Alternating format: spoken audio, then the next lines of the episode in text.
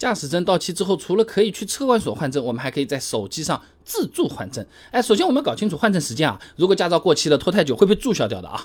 那么参考机动车驾驶证申领和使用规定的相关条款，机动车驾驶人呢，应在驾驶证有效期满前九十天进行换证。你驾驶证过期一年之内呢，虽然可以正常换证，哎，但这个期间呢是不可以开车的，否则算无证驾驶了。超过有效期一年以上没换呢，车管所呢是注销机动车驾驶证的啊。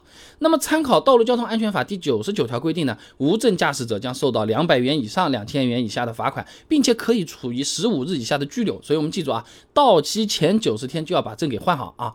那么，第一种换证办法呢，就是在我们手机上操作就可以了，下载一个交管幺二幺二三 APP，那注册登录之后就可以看到驾驶证补换领这么一个选项啊。你点进去之后啊，你会看到期满换证，哎，这个哎，但是是灰色的，没有办法勾啊。出现这种情况呢，就是我们还没体检，哎，所以说我们要先搞个体检啊。同样是在 APP 里面操作，最下方导航栏里。面选择办事网点，然后搜索提交身体条件证明，哎，就可以看到附近所有能体检的医院了。然后呢，带着驾驶证和身份证去医院做体检就可以了。体检完呢，也不需要拿什么报告的，他自己就传到网上面去了。那我们只要重新在这个交管幺二幺二三上面选期满换证就可以了。新的驾驶证呢，也会直接邮寄到家里面的。那当然啊，我们也可以选择去车管所或者是交管服务站换证啊。啊，那比如说我住的这个杭州啊，相关的服务站呢就有十多个，哎，大家可以搜一下自己城市有没有类似的啊。那么同样。带上我们的身份证和驾驶证，到了之后呢，取号排队办业务都会有工作人员来告诉我们的啊。那体检的话呢，自己去医院哎，也可以在车管所或者服务站啊，哎，反正看自己怎么样方便就行啊。